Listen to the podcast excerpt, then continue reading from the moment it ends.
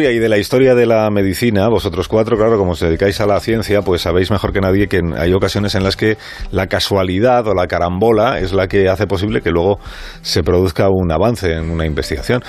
O sea, lo que, lo que diríamos un, avance de chiripa, ¿no? O de... A los científicos no les gusta hablar de la chiripa, les, les gusta más hablar de la serendipia, que es una cosa así más fina y más bonita. Y hay grandes avances en la historia de la medicina que vamos a ir descubriendo también en el programa este año y que se han producido, por ejemplo, gracias a la serendipia. Hoy en Historia de con Javier Cancho, la historia del descubrimiento de la penicilina.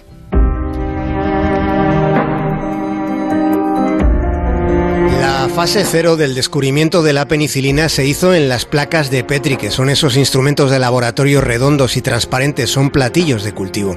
Fue en el año 1928, Alexander Fleming se fue de vacaciones sin lavar sus placas de Petri, donde había estado trabajando con estafilococo.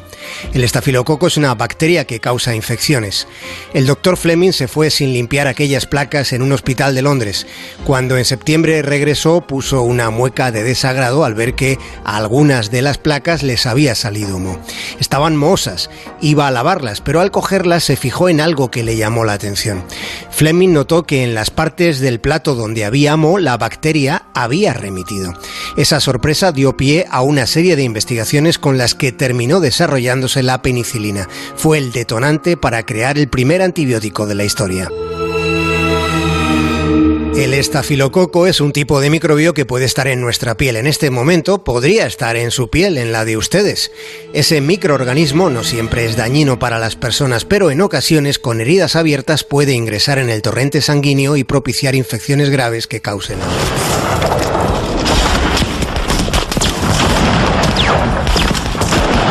Imaginen cuántas heridas, orificios en la piel se abrieron durante la Segunda Guerra Mundial. Imaginen ahora cuántas vidas salvó la penicilina durante la contienda más salvaje que haya vivido la humanidad.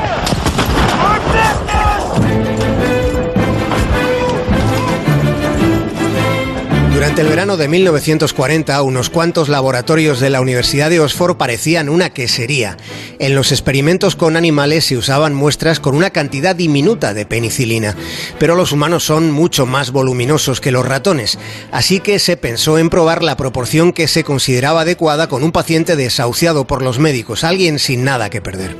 El candidato idóneo llegó a principios de 1941. Un tipo llamado Albert Alexander fue el primer ser humano en el que se probó un antibiótico.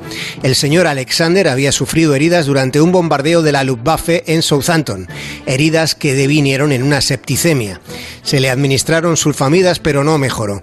Alexander recibió la primera dosis de penicilina apenas 10 meses después de que se hubiera probado con ratones en esos laboratorios de Oxford.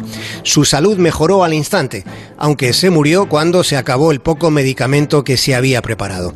Se estima que la penicilina ha salvado unos 200 millones de vidas desde su primer uso como medicamento después de aquel intento fallido. A Alexander le faltó algo de tiempo, un poco de suerte. Aquel que dijo más vale tener suerte que talento Conocía la esencia de la vida. La gente tiene miedo a reconocer que gran parte de la vida depende de la suerte. Asusta pensar cuántas cosas escapan a nuestro control.